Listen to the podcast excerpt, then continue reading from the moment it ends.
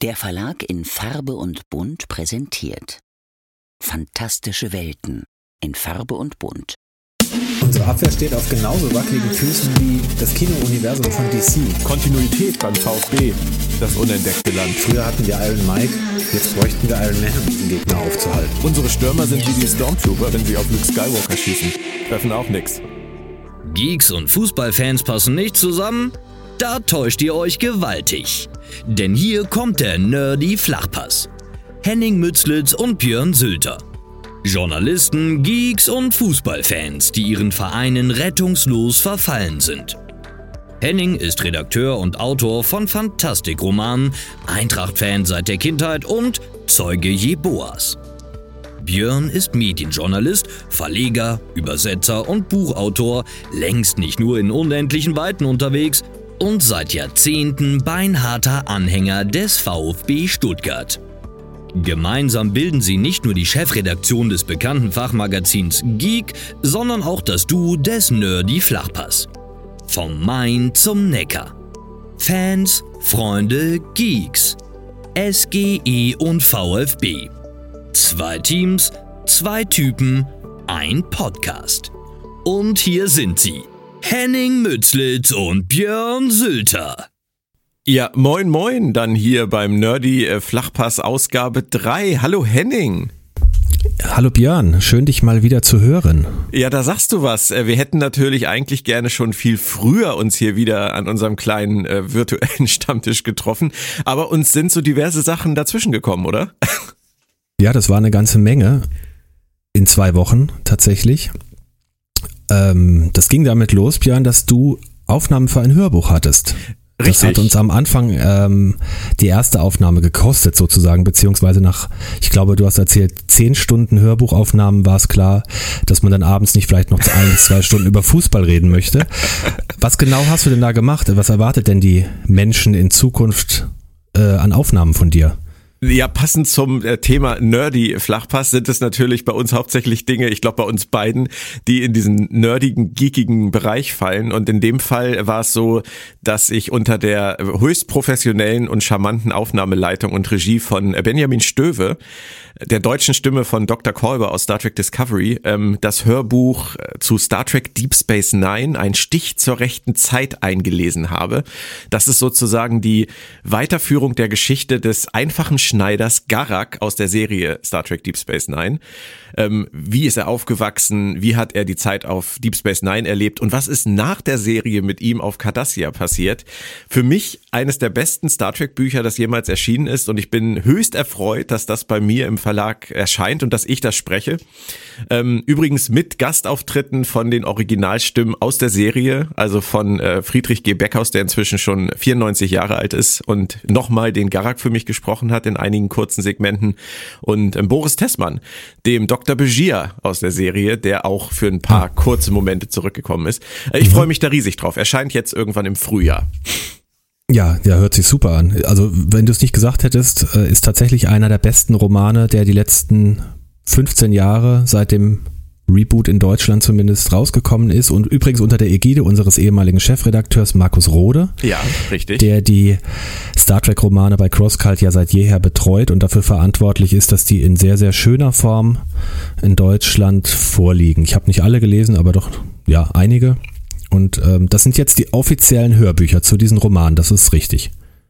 Ja, das siehst du genau richtig. Das sind die offiziell lizenzierten ähm, Hörbücher, genauso wie bei Der ewige Ort zu Star Trek Discovery. Ähm, haben wir das jetzt nochmal gemacht und freuen uns natürlich riesig darauf, das vielleicht auch in Zukunft fortzusetzen. Aber Henning, sag mal, du warst ja auch unterwegs und zwar an einem sehr spannenden Ort. Erzähl doch mal ein bisschen was. Das ist richtig. Die ist ja ähm, hier bei mir in der Nähe. Ich wohne ja in Herzogenaurach beim Lothar sozusagen. Wobei der, der wohnt ja nicht mehr hier, der ist ja nur zweimal im Jahr da. Die Spielwarenmesse ist in Nürnberg und da denkt man immer, ja, da geht man jetzt hin, um irgendwie ein bisschen mit Lego und Kinderspielzeug zu spielen. Ja, klar, das kann man auch. Wobei man auf den Lego-Stand nicht kommt ohne Akkreditierung oder konkreten Termin als Businessmensch oder Pressemensch. Tatsächlich ist die Spielwarenmesse eine die weltweit größte Businessmesse für Toys, Schrägstrich Spielwaren. Das heißt, da ist alles von Babyspielzeug bis zu Modelleisenbahnen, natürlich Gesellschaftsspiele jedweder Art, aber auch eine ganze Halle voller Karnevalszeug, Feuerwerk. Alles, was man sich tatsächlich vorstellen kann, von dem letzten Plastikschund bis zu absolut hochwertigem Ökospielwaren oder, oder Spielzeug für Erwachsenen. Und darunter fällt auch, und deswegen bin ich in erster Linie da, nerdiger Kram oder geekiger Kram oder wie man es auch immer nennt. Das heißt, Rollenspiele, Tabletop-Spiele, Actionfiguren, ähm, Sammlerfiguren, Arcade-Automaten, also ich bin jetzt nicht bei allen diesen Sachen, aber das sind zum Beispiel solche, solche Dinge, die da sind. Unter anderem, weil wir es gerade von Star Trek hatten, ähm, sieht man da, was so in den verschiedenen Brandings neu rauskommt an Actionfiguren. Beispielsweise bei Bandai eine neue Star Trek-Serie, die eher so weniger für den Sammlermarkt, eher so für den Casual Spielwarenhandel ist. Ähm, günstig, trotzdem ein paar schöne Modelle von der Enterprise 1701, der Originalen und dann querbeet durch alle durch alle Serien hindurch relativ günstige Actionfiguren, mit denen man tatsächlich auch spielen kann. Also da kann man dann durchaus mal mit dem originalen Spock Michael Burnham verkloppen, zum Beispiel.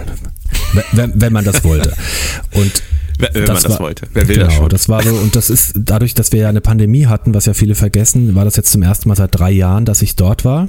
Und zu den ganzen Produkten kommt für mich dann natürlich dazu viele bekannte alter und neuer Art, Freunde, Kollegen zu treffen. Und ja, das ist wirklich ein sehr schöner Tag. Früher hat mir da immer ein Tag gereicht. Dieses Jahr war das erste Mal, dass ich sage, okay, ich hätte noch einen Tag machen können, weil es ein paar Anbieter und Stände gab, gerade aus diesem Ultraspezialbereich, die in den vergangenen Jahren nicht da waren, die jetzt auch eher vielleicht in den Mainstream drängen, was ich gar nicht so wusste. Genau. Mhm. Das war so cool. meine Zeit. Und was? ja, und dann genau. zusammen haben wir auch noch was gemacht, ne? darauf wollte ich auch gerade hinaus, ähm, bevor wir dann zum Fußball übergehen. Während also so viele Spiele stattgefunden haben, haben wir noch eine Geek produziert. Ja. Und wie es dann immer so ist in den letzten Tagen der Produktion, ist dann sehr viel zu tun. Das heißt, spontan konnte man den Cast jetzt auch nicht äh, einfach aufnehmen, sondern wir mussten die Geek in Druck bringen und da sind wir auch. Wir haben heute äh, immer wieder den Bogen zu Star Trek. Da haben wir als Titelthema die dritte Staffel von Star Trek Picard ja. Und natürlich noch viele, viele, viele andere schöne Sachen, viele Interviews, viele Vorschauen, Rezensionen zu allen möglichen geekigen Medienbereichen. Die Geek 65 kommt am 22. Februar in den Handel und ihr holt sie euch natürlich alle, um nachzulesen, was wir da fabriziert haben. Ja, und es war mir eine große Freude, dieses Mal äh, die Titelgeschichte zu schreiben über Picard. Wir haben ja auch relativ lange jetzt schon kein Star Trek-Titelthema gehabt. Und ähm, Deswegen war es natürlich super, diese Strecke nochmal über meinen alten Helden Jean-Luc Picard und seine Crew zu schreiben. Und inzwischen äh, kann ich sagen, hat die Presse auch in Deutschland freundlicherweise aus Amerika die ersten sechs Folgen zur Verfügung gestellt bekommen von äh, Star Trek Picards letzter Staffel. Und auch wenn ich inhaltlich nichts verraten darf natürlich, weil das Embargo bis zum ich glaube, so bis zum 13. oder 14. Februar gilt, ähm, darf ich sagen, ähm, obwohl ich zu, definitiv zu den kritischen Geistern, glaube ich, unter den Star Trek-Fans gehöre und immer äh, die Haare in den Suppen suche, bin ich dieses Mal bisher nach sechs Folgen absolut begeistert. Also wer ähm, Lust hat, sowieso sich diese letzte Staffel Star Trek PK anzugucken, meiner Meinung nach, gerade wenn man TNG liebt, kann man sich riesig drauf freuen. Das wird sicherlich am Ende nicht jeder teilen und es werden Leute äh, sagen, was hat der Sylter da erzählt? Das ist doch der gleiche Murks wie immer. Den kann ich dann auch nicht helfen. Mir gefällt's. Ich habe wahnsinnig viel Spaß. Ich habe Gänsehaut. Ich habe ganz tolle nostalgische Gefühle dabei. Und ähm, ja, also ich glaube wirklich, uns erwartet da ab, 16, ab 17. Februar bei Amazon Prime und wer weiß wo noch eine ganz, ganz tolle Abschlussstaffel für Star Trek PK. Ja, da freue ich mich tatsächlich auch drauf. Also du hast mich jetzt gehypt, weil ich jetzt auch zum ersten Mal jetzt bei der Serie PK auch ohne Screener rangehe. Also Screener heißt, dass wir als Pressemenschen vorab schon Ansichtsfolgen kriegen, über die wir dann mehr oder weniger reden dürfen, meistens eher weniger, die auch oft äh, noch nicht mit allen ähm, Spezialeffekten ausgestattet sind oder wo die Synchronisation noch nicht final ist oder teilweise kann man es auch nur im Original gucken, in schlechter Qualität auf irgendwelchen Portalen. Das habe ich diesmal nicht gemacht, habe mich auch bewusst zurückgehalten, was die ja, was die Informationslage angeht und versuche wirklich mal als Fan ranzugehen und freue mich drauf, wenn es wirklich so kommen sollte, wie du gesagt hast. Ja, also ich gehe tatsächlich auch als, als Fan ran. Das habe ich aber auch schon bei der zweiten Staffel gemacht. Ähm, und dieses Mal ist es tatsächlich so, die, die Screener sind sehr spät gekommen. Man musste sehr oft nachfragen, aber sie sind in super Qualität, sie sind auf Englisch und sie sind komplett fertig. Also äh, alles, was du gerade äh, skizziert hast, gibt es natürlich immer wieder, aber in diesem Fall tatsächlich sind es die fertigen englischen Episoden in wirklich guter mhm. Qualität. Also deswegen macht's auch Spaß, deswegen habe ich es auch tatsächlich vorgezogen und ähm, ja, sei gespannt. Wir reden dann später darüber. Ja, vielleicht ja auch hier.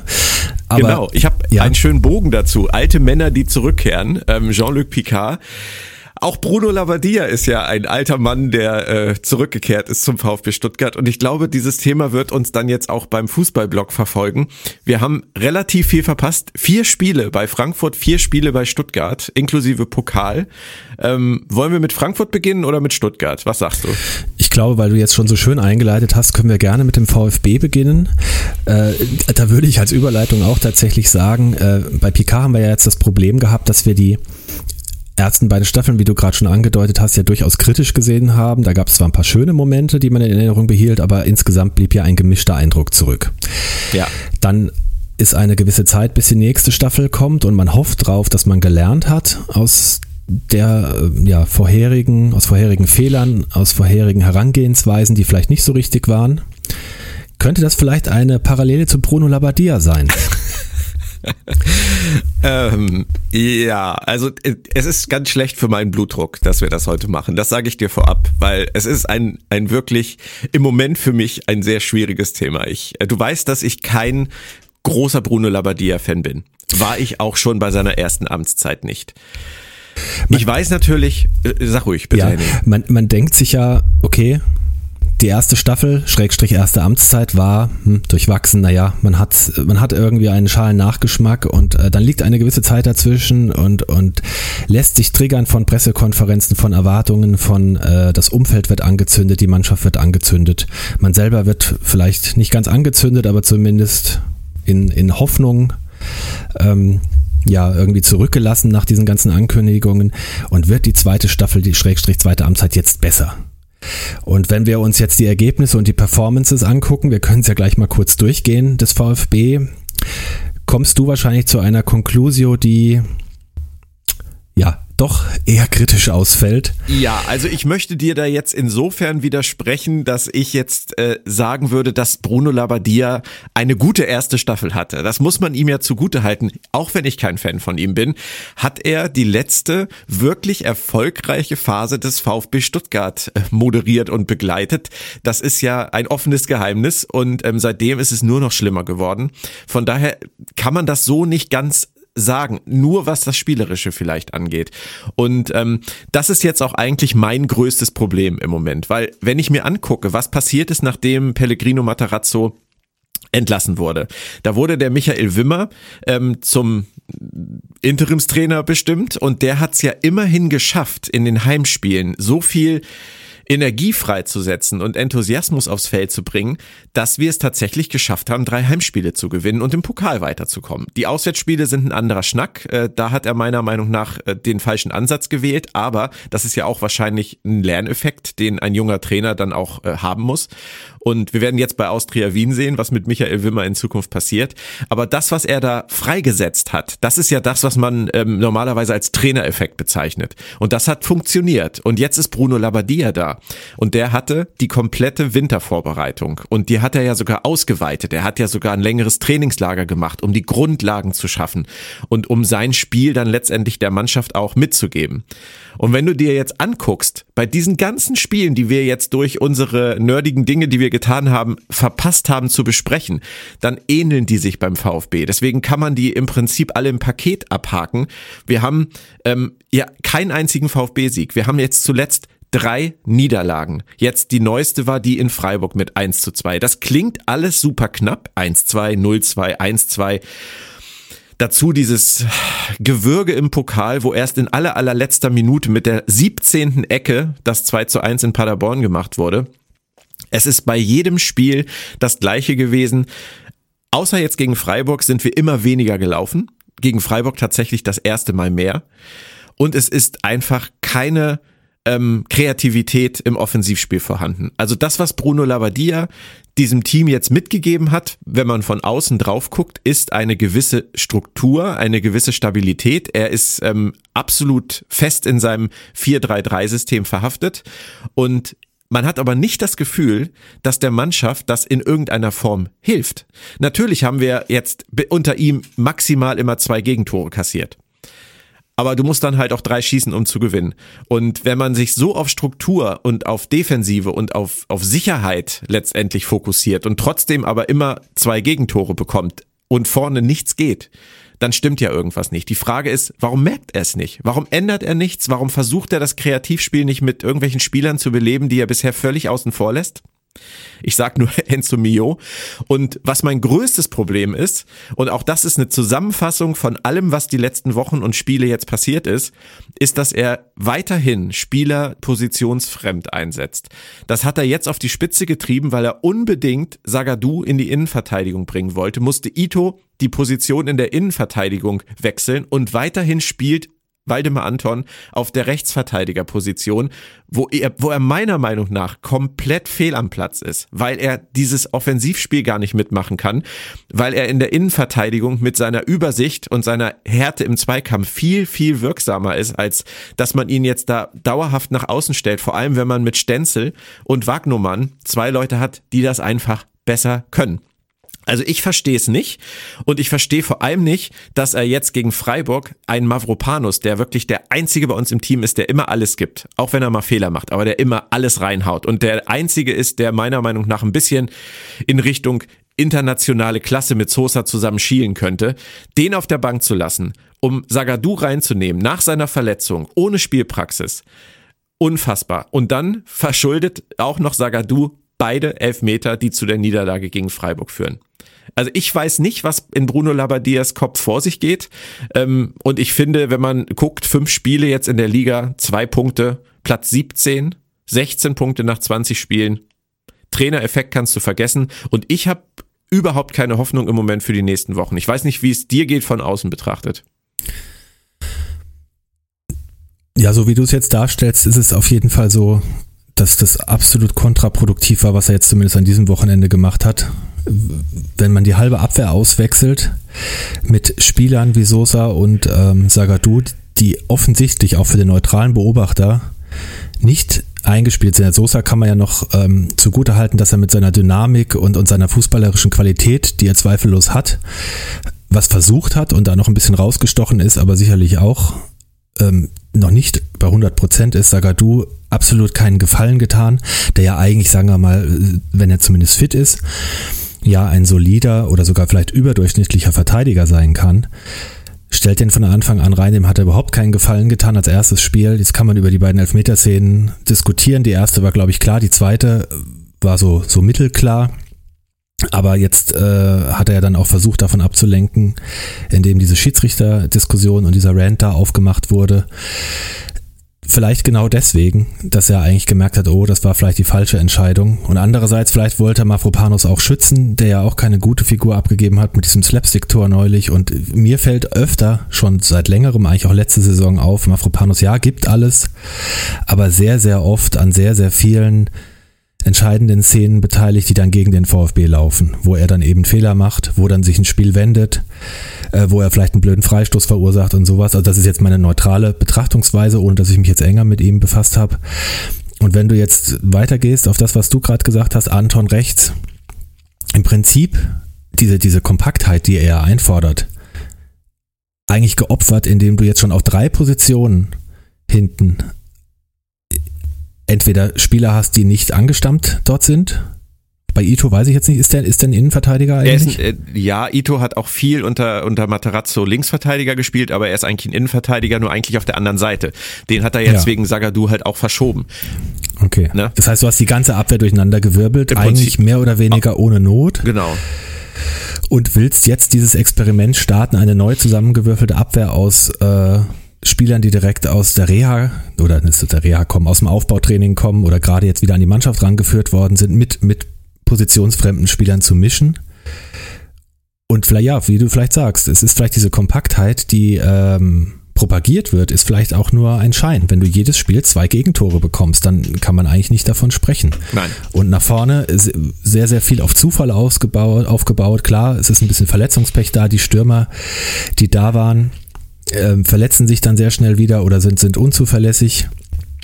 Girassi, der glaube ich ja zumindest sechs Tore gemacht hat bis jetzt, ja. war ja so der Einzige, der hin und wieder mal getroffen hat, aber der ist jetzt, ich weiß nicht, wie lange fällt der aus? Mehrere Wochen mehrere Wochen. Das heißt, da ist jetzt auch keine Besserung zu erwarten. Nee, vor allem, weil, weil Pfeiffer halt eingesetzt wird und der halt für mich, ähm, wenn man schon über Terodde sagt, dass Terodde der, der personifizierte Zweitligaspieler ist. Und das ist er ja auch in großartiger Weise. Das haben wir ja gesehen, die ganzen Jahre, wie der in der zweiten Liga eingenetzt hat. Aber er ist halt ein Zweitligatorjäger. Und wenn er das schon ist, dann ist das ähm, unser, unser Luca Pfeiffer halt leider äh, in der Potenz der reißt in der ersten Liga aufgrund seiner fehlenden Schnelligkeit, Handlungsschnelligkeit überhaupt nichts. Und ähm, der steht, stand jetzt wieder vorne drin und er wirkt wie ein kompletter Fremdkörper. Ich würde an, an der Stelle von Labadia, würde ich da eher den Gil Diaz hinstellen, meinetwegen auch äh, den jungen Castanaras, aber dieses Festhalten an diesen Dingen und dieses, die Jungen sind noch nicht so weit, was er bei Milio sagt, was er bei Eklov sagt, das ist, ich finde das unerträglich im Moment, wirklich. Ja, also ich denke auch, so wie es jetzt ist, sich durchzuwirken bis zum Ende der Saison, das wird eine ganz, ganz knappe Kiste.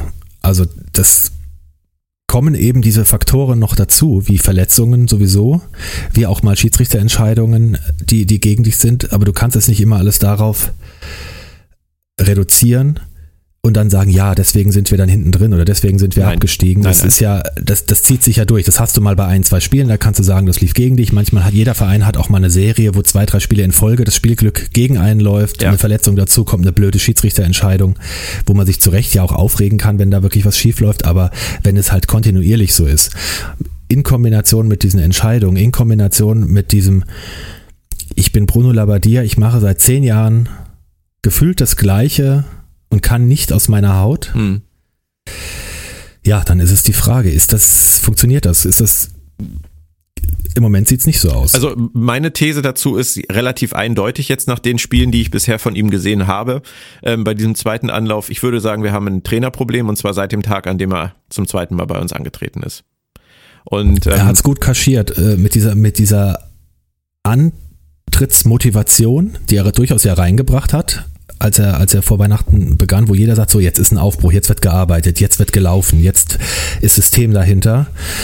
Und dann ist es einfach ein, ja, weiß ich nicht, wie man es nennen will. Ein Gewürge. Es ist ein Gewürge und, und du hast es eben gesagt mit dem, mit dem Videoassistenten. Das ist natürlich jetzt gegen Freiburg unglücklich gelaufen. Aber man muss auch sagen, dass Sagadu sich zweimal echt blöd angestellt hat. Liegt natürlich auch einfach an der mangelnden Spielpraxis und man fragt sich, warum dann nicht Anton und Ito, wenn er Mavropanos mal rausnehmen will? Warum dann nicht mal Stenzel und Wagnumann nach rechts? alles Fragen, die man stellen kann. Ähm, wir haben in Paderborn in der, ich glaube, 95. Minute mit der 17. Ecke ähm, den Sieg gemacht gegen aufopferungsvoll ähm, kämpfende Paderborner. Ähm, von daher kann man nicht sagen, dass das Spielglück nicht auf unserer Seite ist. Ne? Also es, du hast recht, es wechselt und ich würde das niemals jetzt am Wochenende am, am Schiedsrichter festmachen wollen, auch wenn der sicherlich eine unglückliche Figur abgibt, wenn der sich fünf Minuten lang ähm, diese Bilder da anguckt, gefühlt und, und erst in der 48. Superzeitlupe von der anderen Seite der Tribüne äh, er dann sagt, ja, da war doch irgendwo eine Berührung da. Ja. Das ist nicht viel, aber ähm, es, sie war da und ähm, die Entscheidung als solche war ja kein Skandal. Es war kein Skandal, nein. Und wir machen halt einfach unter Labadia, wenn wir nicht gerade im Pokal in Paderborn spielen, machen wir halt im Zweifelsfall nur ein Tor. Und das reicht gegen solche Gegner wie Freiburg oder Leipzig oder selbst gegen Bremen, reicht es halt nicht. Nicht um zu gewinnen. Jetzt momentan reicht es nicht mal mehr für Punkte. Und ähm, also ich, ich tue mich wirklich sehr, sehr schwer mit dem, was ich sehe, was er macht. Gar nicht mal so sehr mit den Ergebnissen, obwohl das das größte Problem ist, was wir im Moment haben, diese Ergebniskrise. Aber ich sehe halt einfach nicht das, was er sieht, was er auch ja jetzt seit Wochen propagiert. Wir haben vieles umgesetzt von dem, was wir uns vorgenommen haben. Ich weiß nicht, was er meint. Und, ja, das ähm, ist ja ähm, genau, was habt ihr euch denn vorgenommen? ja, es ist, aber das hat Materazzo ja genauso gebetsmühlenartig gemacht. Also auch da haben wir uns ja alle gefragt, was, was zur Hölle sieht dieser Mann? an diesem System. Vielleicht ist auch einfach, äh, Henning, ganz ehrlich, die Qualität im Kader, Grüße an Sven Mislintat, den ich eigentlich sehr mag, so schlecht, dass nicht mehr rauszuholen ist. Dass äh, Michael Wimmer das nur mit diesem, mit diesem kumpelhaften Euphorisieren für diese drei Heimspiele geschafft hat, irgendwie da einen Knoten zu lösen. Und jetzt unser Problem bei Bruno jetzt halt einfach nicht in der Lage ist. Ich meine, du musst ihn dir nur angucken. Er ist im Leidensmodus. Er ist wieder in seinem absoluten ja. Leidensmodus. Und wie soll sich das positiv auf eine Mannschaft übertragen? Die spielen genauso mutlos, wie er aussieht. Ja. Das trifft, trifft es sehr gut. Das habe ich mir jetzt auch gedacht, als er ja neulich in die Kabine ging. Dieser, erinnert mich doch sehr an diese Situation, wie er den HSV damals gerettet hat, wo er ja auch permanent mit diesem mit dieser Mine rumgelaufen ist, aber wo er ja in absolut katastrophale Verhältnisse kam und es dann auf letzte, letzte Minute irgendwie geklappt hat sicherlich ist, ist, würde ich auch sagen, extern ist der Kader jetzt nicht der Überwahnsinn und der VfB würde jetzt auch bei keinen Verletzungssorgen und einer irgendwie nachvollziehbareren Aufstellung, die würde wahrscheinlich auch nicht die Sterne vom Himmel spielen, aber du bringst dich ja selbst in spielerische Not und in Erklärungsnot wenn du eben diese eben angesprochenen Entscheidungen triffst, wenn du Innenverteidiger auf Außen stellst, wenn du Innenverteidiger auf die falsche Seite stellst, wenn du monatelang verletzte Leute ins kalte Wasser wirfst, in eine ohnehin schon verunsicherte Mannschaft, das sind ja Dinge, die kannst du vermeiden. Und wenn es dann alles nicht läuft, dann bist du ja viel weniger angreifbar. Dann kannst du dich ja auch darauf zurückziehen ja. und kannst sagen, okay, wir haben ja eine Struktur etabliert, jeder spielt auf seiner besten Position. Klar, wir haben ein paar Verletzungssorgen. Aber was, was soll man mehr machen? Mehr gibt es dann nicht her. Und wenn wir, wenn wir, klar kann man auch diskutieren, ob jetzt der Pfeiffer vorne drin stehen muss oder, oder Diaz, das ist dann sicherlich Auslegungssache. Ob das Spiel jetzt so viel anders gelaufen wäre, wenn, wenn Diaz vorne drin gestanden hätte, weiß ich jetzt nicht, der dann auch vielleicht in der Luft hängt, weil aus dem Mittelfeld äh, zu wenig Sachen kommen. Ja, natürlich. Mit, ja. Größtes Problem. Es kommt nichts. Und die ja. Japan Connection, äh, die sorgt mittlerweile vielleicht für ein bisschen Stabilität und die, die, die sind irgendwie da, aber das sind ja jetzt auch nicht die großen, ja, Antreiber, und, und es, fehlt, es fehlt halt einfach was. Und das, das, das ja. lässt sich ja nicht wegdiskutieren, dass man dann trotzdem gegen den Abstieg spielen würde wahrscheinlich, aber zwei Punkte jetzt aus fünf Spielen, wenn ich es richtig im Kopf habe, ist halt natürlich wirklich eine Katastrophe. Und es ist nicht nur eine Ergebniskrise, weil wir ja eben nicht sagen können, oh, spielerisch passt es, kämpferisch, ja, kämpferisch will man vielleicht gar, kann man sogar vielleicht sagen, sie bemühen sich. Aber hat sich stets, hat sich stets bemüht in, in einem Rahmen, der halt unzureichend ist, reicht halt nicht. Und man kann sich eben nicht darauf verlassen, dass zum Beispiel die Hertha genauso weitermacht wie bisher. Das haben wir jetzt am Wochenende gesehen. Das war doch mal ein krasses Lebenszeichen gegen Gladbach, oder? Hatte ich überhaupt nicht mit gerechnet, aber Gladbach ist ja auch ein, eine absolute Wundertüte. Die können ja gegen, können ja spielen wie, wie ein Spitzenclub und können gleichzeitig aber spielen wie ein pomadiger Absteiger. Ja. Aber, aber trotzdem, durch, durch diesen Move sind wir jetzt auf 17 runter. Und ähm, also wenn du wenn du mich fragst, was wir noch für Chancen haben, wir sind jetzt beim 20. Spieltag, das ist ja es ist ja noch ein bisschen Holz davor, aber trotzdem, wir haben jetzt äh, wir haben jetzt das Heimspiel gegen Köln und dann haben wir das Spiel auf Schalke. Und ich würde mal sagen, wenn es irgendwie gelingt, aus diesen beiden Spielen sechs Punkte zu holen, wie auch immer, dass man nach 22 Spielen mit 22 Punkten irgendwie knapp überm Strich steht, dann glaube ich, dass vielleicht der Drive kommen könnte, um zumindest die restlichen zwölf Spiele dann so viele Punkte zu holen, dass es irgendwie wie bei Brunos ganzen Stationen mit Hängen und Würgen am Ende zum Klassenerhalt reicht. Aber wenn jetzt die nächsten zwei Spiele gegen Köln, also vor allem jetzt das Heimspiel gegen Köln, wenn das in die Hose geht, dann sehe ich uns auf Schalke verlieren. Und dann stehen wir nach 20, 22 Spielen, stehen wir auf Platz 18. Und ich glaube, dann ähm, mit zwei Punkten oder drei Punkten aus dann sieben Spielen fehlen dann auch wirklich die Argumente, dieses Experiment fortzusetzen, meiner Meinung nach. Das wäre jetzt meine Frage gewesen, wenn das so weitergeht. Wie lange würde man Bruno denn geben, wenn der jetzt wirklich die nächsten, sagen wir mal, zwei, drei, vier, fünf Spiele auch nur zwei Punkte holt? Dann wäre ja immer noch zumindest so viel Zeit, dass ein anderer Trainer acht bis zehn Spiele hätte, um das Ruder noch rumzureißen ich kann weder Werle noch Wohlgemut in der Hinsicht irgendwie einschätzen. Ich, ähm, bin mir echt unsicher. Ich bin mir erstens unsicher, ob Wohlgemut wirklich so eingespannt war in diese Bruno Labbadia-Entscheidung, weil das ja ziemlich zeitgleich ging. Ähm, ich könnte mir vorstellen, dass äh, Bruno tatsächlich ein, ein Trainer von Werle und Werles Gnaden und Werles Beratern ist. Und das Wohlgemut das vielleicht einfach nur so im Vorbeigehen, als er dann verpflichtet wurde, so mit abgenickt hat. Aber ob er sich da in irgendeiner Form positionieren könnte, wie ein Sven Mislint hat, keine Ahnung. Kann ich ihn wirklich nicht einschätzen. Und ob es Sinn ergibt, gegen Werle in irgendeiner Form zu versuchen, irgendeinen Trainerwechsel durchzubringen, weiß ich auch nicht. Ähm, ich befürchte tatsächlich, wir haben uns mit diesem Bruno Labbadia-Move in eine Ecke manövriert.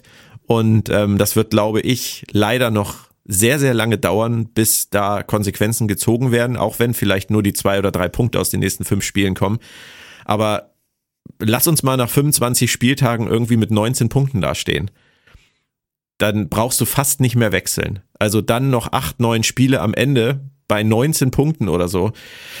Das müsste dann schon eine absolute Trainergranate sein, die wirklich sofort einschlägt. Und ob die auf dem Markt ist, keine Ahnung. Ja, die Garantie hast du ja nie, egal ob du einen Jugendtrainer beförderst, einen Feuerwehrmann holst oder einen Startrainer. Hub, Hüb Stevens möchte nicht mehr. Genau, Hüb Stevens möchte nicht mehr. Felix Magath weiß man nicht. Alte Ach, Verbundenheit. Nein. Ja, das wäre, das wäre so ein, das wäre so ein Werle-Move.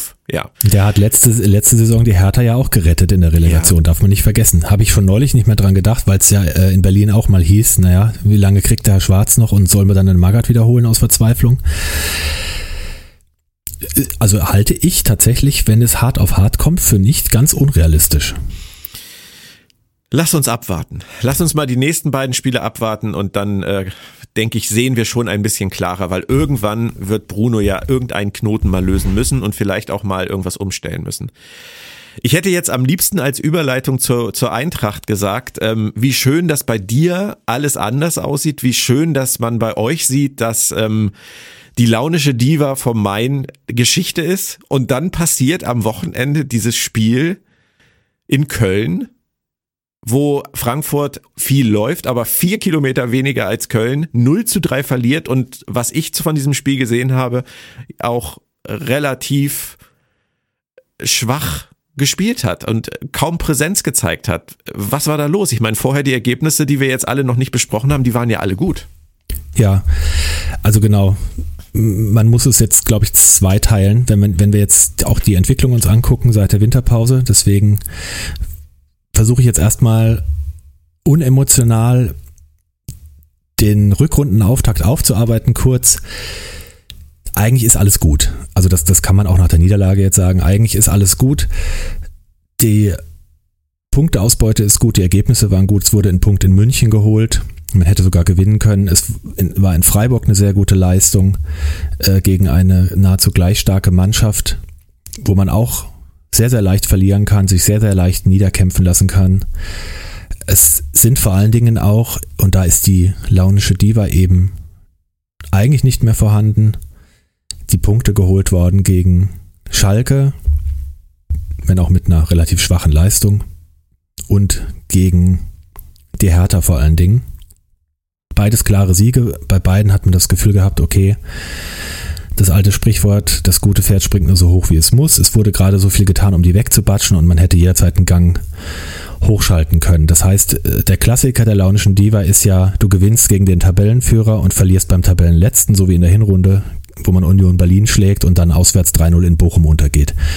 Das, äh, das ist, das ist, wäre die Diva. Das heißt, die Diva ist eigentlich weg die Diva ist auch seit Oktober, seit diesem Bochum-Spiel in der Bundesliga ungeschlagen gewesen. Darf man auch nicht vergessen. Die Eintracht war ja nicht gut in die Saison gestartet, sehr, sehr rumpelig, sehr, sehr weit hinten. Und hat sich dann ja aufgrund dieser zumindest nicht Niederlagenserie Stück für Stück hochgearbeitet, bis sie dann in der Spitzengruppe angekommen sind. Und wir auch schon drüber geredet haben, sind sie denn jetzt deswegen ein Spitzenteam, was ich immer noch bejahen würde, aufgrund gerade dieser Leistung, dieser Kontinuität. Und gleichzeitig darf man ja nicht erwarten, dass die jetzt jedes Bundesligaspiel gewinnen. Also das kann man von den Bayern vielleicht erwarten oder ist mittlerweile selbst der Anspruch und dann hängt der Haussegen schief, wenn man doch mal ein Spiel verliert, was ja auch völlig, völlig krank ist eigentlich, wenn man es wenn über 34 Spieltage nimmt. Das ist ja ein Niveau, dass das früher undenkbar gewesen wäre und da kann sowieso niemand mithalten. Das heißt, es ist ganz normal, dass die Eintracht auch mal ein Spiel verliert. Die Frage ist dann, wenn man es individuell betrachtet, auf welche Art und Weise passiert das? Nach Köln zu fahren ist immer blöd. Jetzt ich, ich habe das mir vorher schon gedacht, Köln erwartet, du weißt ja genau, was dich erwartet. Ich erwartet ein Kampfspiel, dich erwarten 50.000 Leute, die irgendwie Karneval feiern und auch von ihrer Mannschaft jetzt in dieser Zeit äh, erwarten, dass die da, dass die da diese Feierlichkeiten unterstützen. Du erwartest diesen Drecks Steffen Baumgart Fußball, der einfach nur nervig und anstrengend ist und wo du genau weißt, du hast genau das Pokalspiel in den Beinen, das habe ich jetzt gar nicht erwähnt, das Pokalspiel äh, gegen Darmstadt, ja auch nicht gerade Laufkundschaft gewesen, ein klassischer Pokalfight, sehr spektakulär, wo du aber auch alles geben musst. Köln hat eine, wenn ich es richtig im Kopf habe, eine Woche Ruhe gehabt, hat ein Heimspiel. Du fährst dahin und du denkst dir als Fan schon, oh, jetzt musst du da laufen und laufen und beißen und kämpfen weil sonst wird es nicht funktionieren. Ich habe dann in ähm, großer Hoffnung wieder besseren Wissens mal unentschieden getippt gehabt vorher und habe aber schon im Hinterkopf gehabt, eigentlich ja ein Unentschieden würde ich als Erfolg verbuchen. Genau vor diesen Voraussetzungen. Genauso kam es. Es kam letztlich genauso, wie man es befürchten konnte, ähm, dass es schlecht läuft. Die Eintracht ist bemüht, die Eintracht hat mehr vom Spiel, ist am Drücker, aber die letzte Konsequenz fehlt. In, in jeder Situation der letzte Pass, ständig alles zu schlampig, immer den Schritt zu, zu spät gemacht. Köln beißt und kämpft, ist ekelhaft, auch wenn sie nicht viel fürs Spiel tun. Du hast aber die ganze Zeit das Gefühl, wenn jetzt nicht endlich mal was passiert, geht es schief. Und die erste Halbzeit ging es eben noch nicht so wirklich schief, denn man ist ja äh, mit 0-0 in die Pause gegangen. Und dann habe ich gedacht, naja, vielleicht stellen sie was um. Und äh, der Glasner sagt ihnen, so, so wird es nicht funktionieren. Weil man kann sich bei Köln nicht darauf verlassen, dass sie ab der 70. Minute nicht mehr können. Die treiben ja einen derartigen Aufwand. Die stehen im Prinzip der gesamten gegnerischen Mannschaft permanent auf den Füßen. Du hast kaum eine Sekunde, um eine Entscheidung zu treffen, weil entweder kriegst du in die Füße getreten oder dir wird der Ball weggespitzelt. Und das ist, das ist, das weißt du vorher, dass das passiert und du musst dich darauf einstellen. Du musst aber auch die Bereitschaft haben, körperlich dagegen zu halten und gleichzeitig deine spielerische Überlegenheit irgendwie ummünzen. Und da ist immer die Frage, kannst du beides aktivieren? Gestern konntest die Eintracht nicht. Und als dann aus einem Standard von diesem komischen Hübers, von dem ich vorher noch gedacht habe, von dem habe ich noch nie was gehört, bewusst oder den noch nie wahrgenommen, macht er dieses Tor. Der hätte für mich auch mit Gelb-Rot vom Platz gehört, das ist eine andere Geschichte, so insgesamt. Jedenfalls äh, macht er das Tor und ab dem Moment war irgendwie klar, jetzt wird es eine ganz schwere Kiste. Und ja, mit dem 2-0 war es dann eh gelaufen. Das 3-0 war dann noch eine Dreingabe in der, in der Schlussphase, als eigentlich klar war, dass man hier nichts mehr holen kann. Ja, und Köln vier Kilometer mehr gelaufen, hört sich sehr, sehr viel an. Die sind extrem viel gelaufen, 124 Kilometer. Das heißt nicht, dass die Eintracht zwingend wenig gelaufen ist, aber Köln ist einfach viel mehr gelaufen. Die haben alles zugelaufen, die standen denen permanent auf den Füßen. Und dieses Niveau konnte die Eintracht gestern nicht mitgehen. Und das ähm, ist einerseits okay, wenn man sich sagt, okay, in Köln kannst du auch mal verlieren, gerade nach dieser Woche und gerade nach so einer langen Serie, in der man ungeschlagen war. Und trotzdem äh, ärgert es mich ein bisschen. Was ich auch total interessant finde bei Köln ist, die waren ja vor der Winterpause wirklich schlecht. Also die haben ja vor, vor der Winterpause ähm, haben die von den letzten fünf Ligaspielen vier verloren und sind ja auch aus der ähm, Conference League, glaube ich, ausgeschieden. Ne? Ähm, bin ich mir aber gerade gar nicht so sicher. Ähm, ich glaube aber schon. Ich meine auch, ja. Und ja, und jetzt nach der Winterpause, also da hat Baumgart offensichtlich alle richtigen Hebel gefunden, sind die ja noch ungeschlagen. Die haben Bremen mit 7-1 weggeballert zum Start in die Rückrunde. Ähm, und haben dann ja gegen München auswärts unentschieden gespielt. Die haben ja gegen Leipzig unentschieden gespielt. Das einzige Spiel, wo sie vielleicht hätten mehr holen äh, können, ist das 0-0 bei Schalke gewesen. Aber grundsätzlich, was die jetzt in der Rückrunde spielen, mit diesen beiden Heimsiegen und diesen drei Unentschieden, das ist schon sehr stabil. Also es ist jetzt auch wirklich keine Schande, äh, in Köln zu verlieren. Da hast du absolut recht. Macht es für mich natürlich nicht angenehmer, wenn ich ans Wochenende denke, weil wir gegen Köln spielen. Ja. Und äh, gerade diese Spielweise, die du beschrieben hast, damit ziehen die uns halt den Zahn sofort. Weil es ist schon kaum Kreativität und, und Energie nach vorne und Mut nach vorne da. Und ähm, wenn die uns dann noch auf diese Art und Weise auf den Füßen stehen, Da sehe ich auch schwarz. Das ist ja auch dieser alles zerstörende Ansatz, den ja viele Mannschaften betreiben und den Union Berlin in der nahezu Perfektion aktuell betreibt, mit vielleicht noch ein paar besseren Einzelspielern als Köln und einer, noch eher gewachseneren Struktur. Aber das machen ja auch Mannschaften wie Mainz oder Augsburg auf einem vielleicht bisschen niedrigeren Niveau. Ich habe vorher gestern, ähm, vor dem Eintrachtspiel, habe ich nachmittags zum großen Teil mir St. Pauli gegen Kaiserslautern angeschaut. Das auch Kaiserslautern, die ja sehr erfolgreich sind als Aufsteiger in der zweiten Liga, tatsächlich ja äh, in, in, in Schlagweite auch der Aufstiegsplätze sind, die verfolgen auch so einen Ansatz. Das ist dieser, ja, zerstören und kontern, denke ich mal. Top-Organisation, Top-Körperlichkeit. Ich denke, da hat der Steffen Baumgart wirklich auch viel getan weil man ja auch Köln sehr, sehr als einen Abstiegskandidat gehandelt hatte nach dem Aderlass. Die haben immer, immer noch gute Leute, wie, wie den Skiri, wie man gestern gesehen hat, der jetzt anfängt auch noch Tore zu schießen, ausgerechnet gegen die Mannschaft, zu der er vielleicht dann demnächst wechselt, aber da können wir nochmal später drüber reden. Und wenn du, wenn du da keinen Tag hast, wo du selber auf dem Niveau bist, körperlich, dann musst du fußballerisch eigentlich zwei bis drei Klassen besser sein. Selbst eine Klasse besser reicht nicht. Und wer, wer ist denn fußballerisch drei Klassen besser als eine Mannschaft wie Köln in der Liga. Das sind natürlich die Bayern, mit Abstrichen vielleicht noch Dortmund und die Dosen, aber danach kommt dann nicht viel.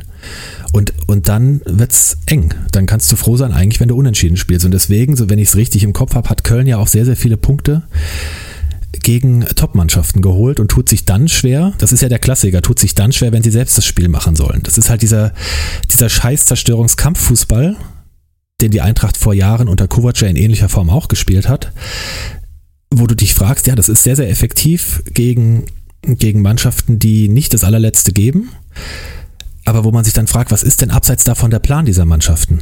Was, was spielen die, wo, für welchen Fußball stehen die eigentlich, außer für Zerstören und Kontern? Was wollen die? Also es wird immer alles nur nach dem Gegner ausgerichtet und dann ist es eben kein Wunder, wenn du in die, in die internationalen Wettbewerbe kommst mit diesem Fußball und da nicht so viel reißt. Das hat man bei Union ja auch gesehen, auch wenn das halt dieses Jahr ein bisschen stabiler ist.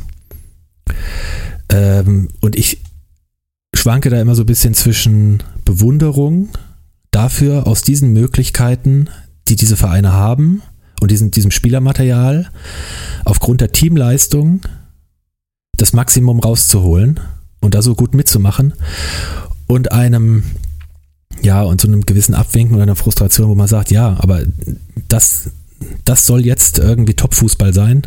Also da, fußballerisch ist da halt ja nicht, nicht viel zu sehen und äh, ja, ist jetzt, ist jetzt, wie gesagt, nicht schlimm, dass man in Köln verliert, aber es war so, so ein bisschen ärgerlich, weil halt, du weißt halt ganz, das ärgerlich ist, du weißt genau, dass das so kommt. Und letztlich ist der Sieg für Köln dann, sagen wir mal, ein Tor zu hoch ausgefallen. Das hätte jetzt nicht sein müssen. Das sage ich deshalb, weil es oben so eng ist und das wird zwischen Platz zwei und sechs mit Sicherheit bis zum Ende der Saison sehr, sehr eng sein und da kann jedes Tor viel ausmachen. Also Freiburg hat ja dieses, diese Hypothek durch diese eine Klatsche, die sie bekommen haben. Da hat sich die Tordifferenz total versaut. Die Eintracht stand, steht oder immer noch ganz gut da. Aber zum Beispiel steht äh, Red Bull jetzt besser da. Bei gleich, vorher gleichen Punkten, gleichem Torverhältnis. Und das kann am Ende über Champions League oder Euroleague Platz vielleicht entscheiden. Und deswegen, ja, hätte man auch 1 oder 2-0 verlieren können ich, ich kann das alles nachvollziehen, was du sagst. Ich finde es ein bisschen schade, dass sie jetzt haben dadurch so ein bisschen abreißen lassen, weil es sind jetzt halt doch schon acht Punkte zu Platz eins und sieben Punkte zu Platz zwei. Also den großen Bayern-Verfolger, den ich in der Eintracht vor zwei Wochen noch gesehen habe, den haben sie jetzt nicht mehr so ganz äh, gehalten. Aber es kann ja schnell gehen. Du hast ja recht. Also ich sehe sie tatsächlich jetzt auch nicht mehr wirklich als, als Bayern-Verfolger, aber was die Plätze zwei bis sechs angeht, vielleicht muss man sieben auch noch mit dazu nehmen mit Wolfsburg. Ähm, muss man mal gucken. Da ist es sicherlich alles offen, weil ich mir auch fast nicht vorstellen kann, dass Union das bis zum Ende. Also dieses Bayern-Verfolger-Thema bei Frankfurt war ja wirklich ein Medienthema. Ich glaube, das, das hat man eher so ein bisschen äh, lustig gesehen, weil man zwischendurch mal an Platz zwei war. Das, das war ja sowieso eigentlich lächerlich. Jetzt wurde die Eintracht zufällig mal auf Platz zwei gespült für einen Spieltag und jetzt haben sie zwei Spiele ähm, oder drei Spiele seitdem gehabt und sind wieder Platz sechs. Das kann in drei Wochen schon wieder anders aussehen. Dann sind sie plötzlich wieder der Bayern-Verfolger Nummer eins, weil Bayern vielleicht mal irgendwo nur unentschieden spielt und dann plötzlich nur noch fünf Punkte Abstand sind oder so. Also wirkliche Bayern-Verfolger sind ja, also wenn überhaupt, ist man Union aufgrund der Tabellensituation, aber eigentlich natürlich äh, wird man auf Dortmund kommen, wo sich dann eben wieder zeigen wird, ist diese überraschende Stärke, die sie im Moment haben, kompensierbar. Und bei Union, da denke ich die ganze Saison schon, das kann doch nicht so weitergehen, aber offensichtlich geht es so weiter. Stattdessen ist Freiburg ein bisschen wankelmütiger geworden. Äh, da, ja, also ich glaube, es wird wirklich insgesamt spannend. Vielleicht springt auch, wie du sagst, noch jemand rein. Wolfsburg hatte aber auch eine extreme Siegesserie vor Weihnachten äh, oder bis vor kurzem. Äh, da war auch klar, dass das mal irgendwann vorbeigeht. Die kamen ja im Prinzip aus, aus der aus der Nähe des Abstiegsbereichs und hatten ja auch diesen Durchmarsch gemacht. Man kann dann ja nicht erwarten, dass Mannschaften wie Frankfurt, Wolfsburg oder auch Freiburg dann plötzlich jedes Spiel gewinnen, nur weil sie mal eine gute Phase haben. Und es gibt ja auch immer schlechte Phasen. Mal gucken. Also es ist, denke ich, offen, aber auch Platz 2 ist unrealistisch, denke ich mal. Also letztlich wird Platz 4 bis 6 ist, ist das, was realistisch ist. Und ich glaube, die Zielsetzung ist ja wirklich, Platz 4 wäre ein riesiger Erfolg. Platz, und Platz 5 wäre auch okay. Also da muss man muss ja auch immer sehen, woher man kommt. Das war ein Bruno. Das war ein echter Bruno von dir zum Schluss. Das finde ich sehr schön. Wir müssen demütig sein. Wir müssen sehen, woher wir kommen. Das hat er gebetsmühlenartig gesagt bei seiner ersten Amtszeit. Und ich, ich glaube, das kommt auch bald wieder. Also das, äh, der Satz, der, der wird garantiert in einer der nächsten Pressekonferenzen fallen. Er hat ja sogar jetzt schon äh, den Journalisten auf die Frage, ähm, ob denn, was denn los sei und warum denn nichts passieren würde, hat er geantwortet mit, äh, glaubt ihr, wir bohren in der Nase? Also er ist schon wieder ziemlich gut dabei, der Bruno, mit seinen Sprüchen. Es fängt, es fängt schon wieder an. Wir nähern uns schon wieder dem Mülleimer der Nation, glaube ich. Ja, der Schiedsrichter ist ja auch enteiert worden vom ja, VR. Ja, ja. Und Herr Drees hat äh, ihm dann ja aber auch vehement widersprochen. Also ähm, es ist, es ist ein bisschen Ablenkungsmanöver. Du hast das vorhin gesagt. Aber ich find's schön, deine Luxusprobleme, ich mag das. Ich, freu, ich erfreue mich daran, äh, zu sehen, wie Eintracht da oben mitmischt. Da habe ich ja wenigstens noch irgendwas Positives, äh, was ich auch mal zwischendurch hören kann. Ähm, lass uns doch einmal, bevor wir den Ausblick auf den nächsten Spieltag wagen, noch kurz über den Deadline Day reden, denn den haben wir auch verpasst sozusagen. Es ist nicht so viel zu sagen, glaube ich. Ich fange mal mit dem VfB an. Ähm, das Angebot für Ahamada, 12 Millionen zu Crystal Palace, musste man annehmen. Das ist ja einer von den von den Misslintat-Transfers gewesen. Ähm, so eine seine typische Wette auf einen jungen Spieler ähm, aus Frankreich, in dem Fall auch wieder, der sicherlich ein paar Schritte vorangekommen ist in der Zeit, die er jetzt beim VfB war, aber der halt meiner Meinung nach noch überhaupt nicht bereit ist für die Premier League. Und ich bin sehr erstaunt darüber, dass irgendjemand wirklich 12 Millionen bereit war für ihn zu zahlen. Deswegen war ich auch äh, völlig einverstanden damit, dass sie in, in der finanziellen Situation, in der sie sind, sagen, das müssen wir machen. Da bin ich bei Wohlgemut ähm, tatsächlich. Ich glaube auch nicht, dass es der Riesenverlust für uns ist und ich glaube, dass äh, Haraguchi zum Beispiel das total kompensieren kann, der ja dann jetzt von Union losgeeist wurde im Gegenzug.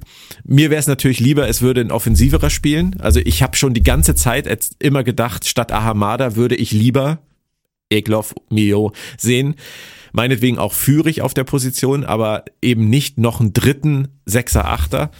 Aber gut, jetzt haben wir Haraguchi, und Gil Diaz ist noch gekommen aus Portugal, ein Spieler, der glaube ich schon in jedem Land Europas äh, gekickt hat. Also seine Vita liest sich ja wie die eines Wandervogels. Und ich bin sehr gespannt, was Wohlgemut in dem sieht. Er hat ja im Pokal ein sehr schönes Tor gemacht, äh, jetzt seitdem bei seinen ähm, Einsätzen aber auch gezeigt, dass es in der Liga nicht ganz so einfach ist. Ähm, jetzt gegen Freiburg zum Beispiel, jeder Versuch von ihm in irgendeiner Form geblockt worden. Bemüht. Wir sind wieder beim Bemüht. Also ich würde sagen, beim VfB hat sich durch die Transferphase nicht viel geändert. Äh, Ahamada Haraguchi halte ich für einen ziemlich gelungenen Tausch und Gil Diaz ist halt eine weitere Option. Ähm, weil Thiago Thomas etwas länger ausfällt. Aber ansonsten ähm, ist da nicht viel passiert. Wie ist bei der Eintracht? War auch relativ ruhig.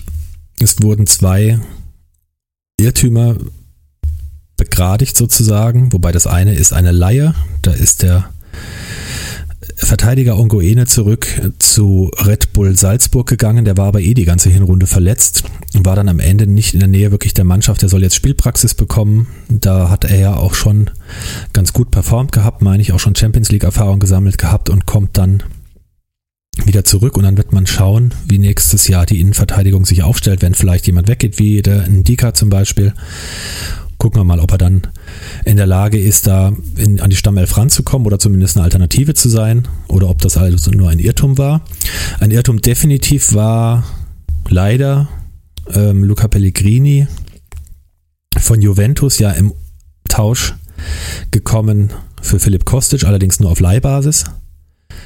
Und der hat zwar häufiger mal gespielt, aber sehr, sehr, sehr wechselhaft und hat auch eine Attitüde an den Tag gelegt, die als, naja, wenn man es mal allgemein klischeehaft italienisch bezeichnen.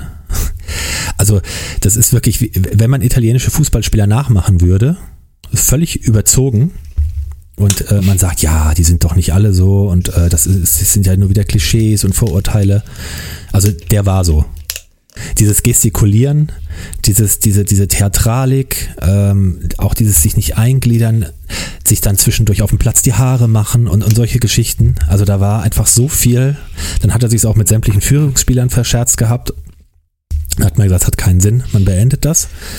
Zumal man auf Außen jetzt einfach zwei neue Optionen hatte, den gefühlten Neuzugang Aurelio Buta, der jetzt Ansgar Knauf den Rang abgelaufen hat und Stammspieler ist tatsächlich. Hat mich echt überrascht übrigens. Wer den, wer den kannte und schon bei äh, Royal Antwerpen gesehen hat letztes Jahr in der Euroleague gegen die Eintracht, der wusste, was der drauf hat. Allerdings war der ein halbes Jahr auch verletzt. Und deswegen ist es, äh, nenne ich den ja jetzt auch hier, deswegen ist es eigentlich ein gefühlter Neuzugang, weil der eigentlich jetzt erst aufgeschlossen hat zur ersten Mannschaft, jetzt fit ist und tatsächlich ja, solide performt, auch schon zwei Tore gemacht hat.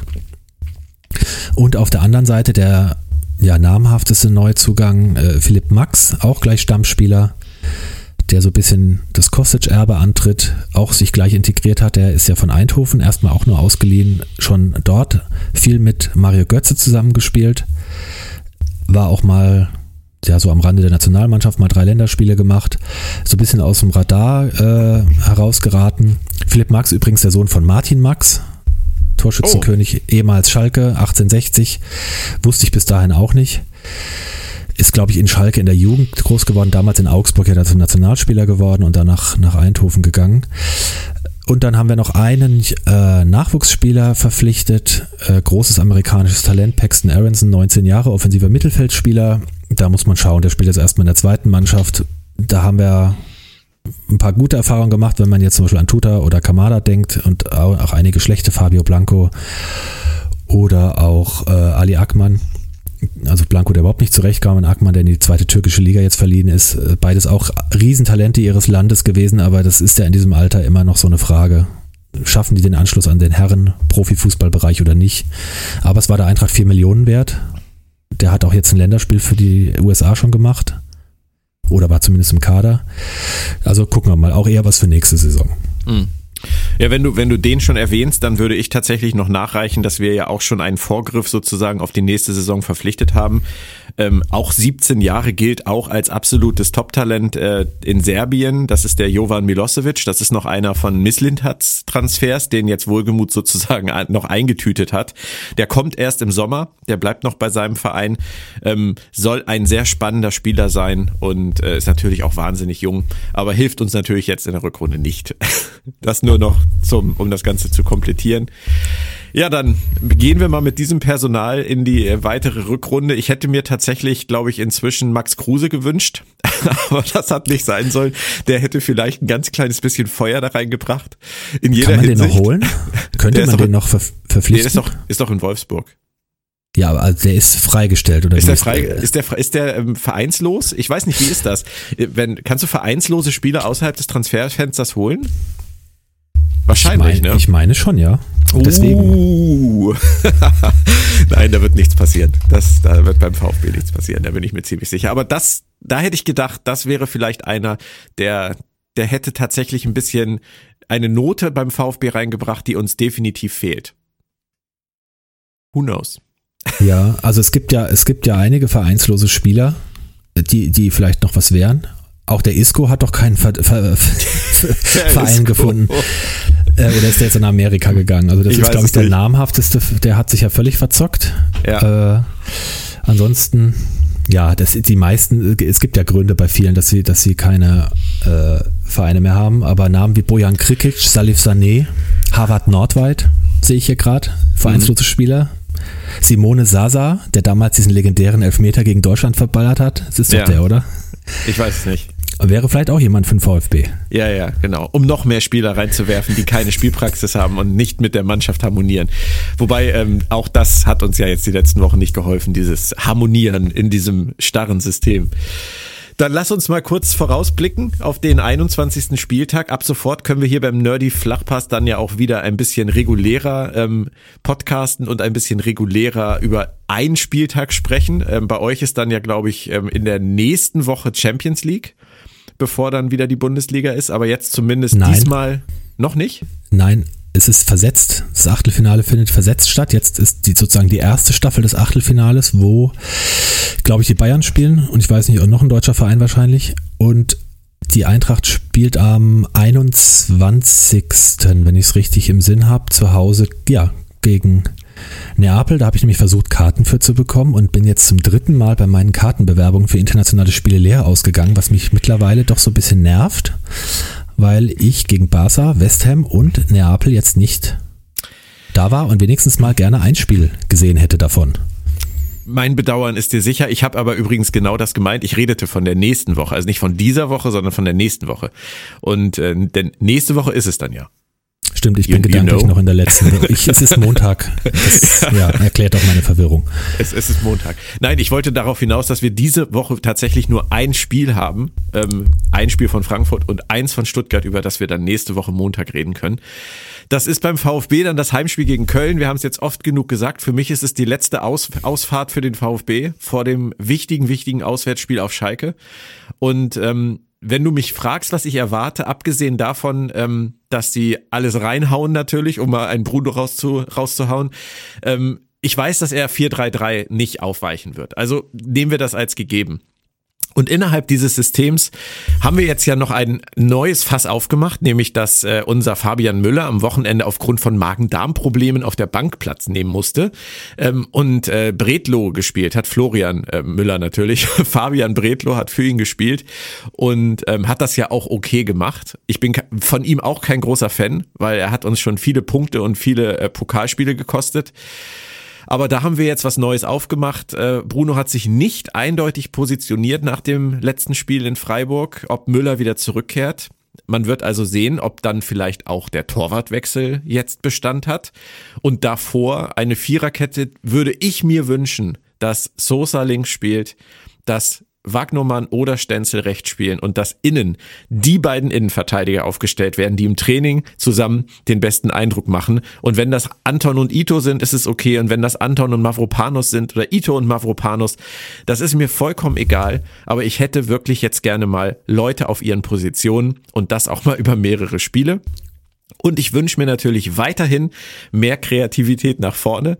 Wird nicht passieren. Wir werden wieder mit Karasor, mit Endo, mit Haraguchi spielen. Wir werden wieder mit, äh, mit äh, Luca Pfeiffer wahrscheinlich ganz vorne spielen und links und rechts mit Fürich und Silas oder Fürich und Gil Diaz, je nachdem wer richtig fit ist. Also äh, Du siehst schon, bei mir macht sich Resignation breit, weil ich nicht mal mehr wirklich auf eine gute Aufstellung hoffe. Aber ähm, er kann zumindest aus dem Vollen schöpfen, was äh, bis auf Thiago Thomas, der immer noch verletzt ist, kann er jetzt gucken, wen er da reinwirft. Falls du noch eine Idee hast, sag ihm gerne ja, Bescheid. Ne, du hast aber jetzt in der Abwehr schon deine Wünsche eher formuliert und nicht das, was kommen wird. Du kannst ja davon ausgehen, dass Anton doch wieder rechts spielt eigentlich, oder? Ja, und dann wird wahrscheinlich Mavropanos wieder für Sakadu spielen weil es völlig, was natürlich völlig sinnfrei wäre, weil wenn du Sagadu jetzt in die Innenverteidigung reinbringen willst, dann müsstest du ihm jetzt natürlich auch mehrere Spiele geben. Sehe ich richtig, oder? Ja, also rein, rein motivatorisch, jetzt Mavropanos zu verunsichern äh, oder zu bestrafen, vielleicht für, für ein paar Feder oder schwankende Leistungen, Sagadu reinzuwerfen, der jetzt völlig verunsichert sein dürfte nach, nach diesen Aktionen mit den Elfmetern. Und wenn es schlimm gelaufen wäre, hätte er auch noch vom Platz gehen können. Ich glaube, da war der Schiedsrichter auch noch gnädig. Ähm, die Abwehr, die eh nicht so sattelfest ist, dann jetzt durch solche Maßnahmen noch zu destabilisieren, ich weiß nicht, ob das, also ja, da sind wir wieder beim Thema von eben. Was, ja. was da kann man nicht wirklich nachvollziehen. Nein, ich bin sehr gespannt. Ich bin gespannt auf die Aufstellung. Ich bin gespannt aufs Spiel. Äh, lasse mich einfach mal überraschen. Und bei euch ist es auch ein Heimspiel, ne? Das Heimspiel gegen Bremen, ja. Und gegen Bremen dürfte man eine andere Leistung erwarten und wird man auch eine andere Leistung erwarten, weil Bremen ja doch ein bisschen mitspielen will. Und deswegen erwarte ich da eigentlich ein relativ torreiches Spiel und eigentlich auch gute Chancen. Denn ich würde mal behaupten, dass es deutlich leichter ist, Tore gegen Bremen zu machen als gegen Köln. und dass du diese, diese Power und äh, Schnelligkeit, die du hast, gegen Bremen deutlich besser ausspielen kannst. Zumal zu Hause, zumal nach dieser Niederlage, zumal endlich mal keine englische Woche, mal eine Woche Vorbereitung, erstmal ein bisschen Regeneration jetzt nach zwei extrem harten Spielen, ein bisschen Regeneration und, und zu gucken, was hat man da falsch gemacht, so dass ich da relativ zuversichtlich bin, dass da ein Heimsieg ähm, bei rausspringt. Jetzt was die Aufstellung angeht, äh, erwarte ich keine großen Überraschungen. Die ist ja sowieso in den letzten Wochen sehr, sehr stabil. Es gibt so ein paar, ein paar ähm, Positionen, wo du einfach entscheiden kannst, denke ich mal, nach Wochenform und ähm, Fitness. Ich rufe mir das gerade mal aus, genau. Also vorneweg im defensiven Mittelfeld ist immer die Frage, spielt So zuerst oder spielt Rode zuerst? Kamada ist eigentlich gesetzt. So war jetzt gestern auch nicht, hat jetzt nicht die Sterne vom Himmel gespielt. Rode war aber auch gegen, gegen Darmstadt nicht so wahnsinnig gut. Die sind beide irgendwie gerade, weiß ich nicht, nicht, nicht so ganz stabil, wie sie sonst sind. In der Abwehr ist die alte Frage, wird ähm, der alte Fahrensmann Makoto Hasebe geschont, aber ich denke mal nach einer Woche Pause wird man ihn spielen lassen. Und ansonsten wird es die übliche Aufstellung sein. Mit Lindström, Götze, Moani vorne. Buta und Max hatten wir eben gesagt, haben sich festgespielt. Sonst gibt es eigentlich keine, keine Baustellen aktuell. Und dann mhm. denke ich, mit dieser Mannschaft ist gegen Bremen, wenn man weiter oben mitmachen will, gegen Bremen eigentlich ein Pflichtsieg. Ja, das würde ich auch so sehen. Ich denke, dass das Spiel äh, Frankfurt-Bremen zu 80 Prozent, also der Ausgang des Spiels zu 80 Prozent an Frankfurt liegt. Ja, wobei man Bremen natürlich nicht unterschätzen darf. Nee, aber Frankfurt hat die Mittel. Das, das auf jeden Fall und Bremen gerät hinten auch mal sehr, sehr leicht ins, ins Schwimmen, aber man darf sie nach vorne nicht unterschätzen. Da haben sie auch ein paar Spieler und ich gehe eigentlich auch davon aus, dass äh, der Niklas Füllkrug zum Beispiel äh, auf irgendeine Art und Weise sein Tor machen wird. Mhm. Ja. Ja. Super. Dann würde ich sagen, äh, haben wir nur noch unsere Auflösung des Nerdy Flachpass Tippspiels. Das sind dieses Mal so viele Spiele, dass ich das jetzt nicht alles runterbeten werde. Es stand vorher 5-5 und wir haben erstaunlicherweise auch weiterhin sehr konsequent ähm, gleich getippt. Also zum Beispiel ähm, beide das Unentschieden zwischen Freiburg und Frankfurt richtig getippt. Beide ähm, den die Niederlage vom VfB in Hoffenheim falsch getippt weil es ein Unentschieden am Ende war. Und ähm, der einzige Unterschied in diesen ganzen letzten Wochen bei unseren Tipps ist eigentlich, dass du das Topspiel ähm, Wolfsburg-Bayern richtig getippt hast von der Tendenz her. Nämlich da hast du 1-2 getippt und es ist 2-4 ausgegangen. Ich hatte tatsächlich auf Wolfsburg gesetzt, weil ich dachte, der Kovac, der wischt ihn eins aus.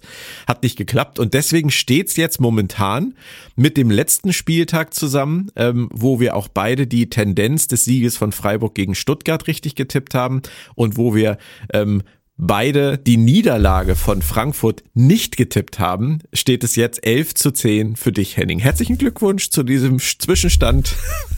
Ist ja auch nicht verwunderlich, dass du als Eintracht-Fan dann auch im Tippspiel führst. Ja, da bin ich auch sehr stolz drauf. Schön, das freut mich. Es gibt leider im Moment noch keinen Preis dafür, vielleicht am Ende. Ähm, die nächste Woche äh, müssen wir noch abhaken. VfB gegen Köln. Willst du beginnen? Ja, so sehr ich es dir wünschen würde, dass der VfB da was reißt, fürchte ich, dass Köln mit genau dieser ekligen Art in Stuttgart 2 zu 1 gewinnen wird. Also 1 zu 2 gegen mhm. den VfB. Ich habe äh, 0 zu 2 getippt. Ich höre schon das Five-Konzert im weiten Rund. Ähm, und dann haben wir noch Frankfurt gegen Bremen. Da fange ich jetzt an. Äh, ich glaube, dass Frankfurt ganz eindeutig äh, dieses Spiel dominieren wird, dass sie auch diese 0-3-Niederlage gegen Köln wettmachen wollen und dass es am Ende ein ungefährdetes 3 zu 1 gibt, bei dem natürlich Marvin Duksch oder Niklas Füllkrug den Ehrentreffer schießt. Ja, ich sehe es zwar grundlegend ähnlich, glaube aber, dass vom Spielverlauf es so sein wird, dass die Eintracht dominiert in Führung gehen wird, dann das Laissez-faire wieder Einzug halten wird. Werder kommt ran oder gleicht sogar aus. Und dann wird die fußballerische Klasse entscheiden, wahrscheinlich über Kolomoani.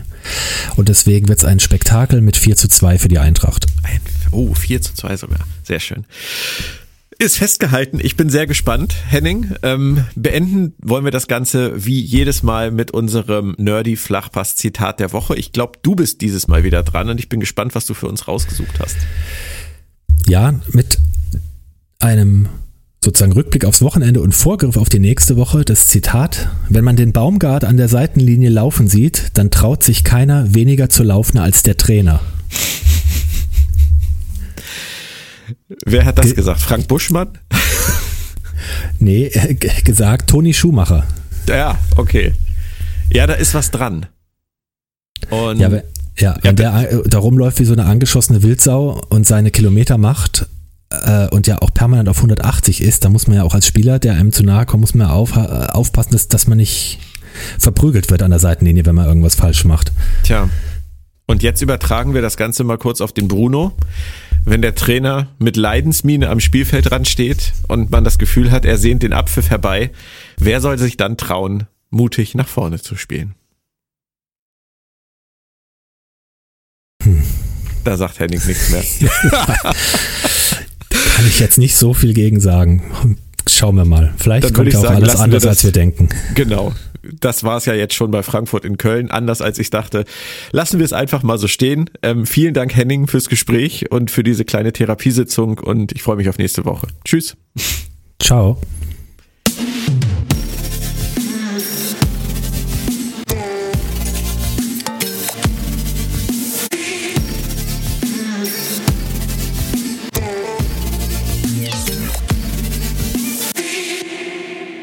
Verlag in Farbe und Bunt präsentiert.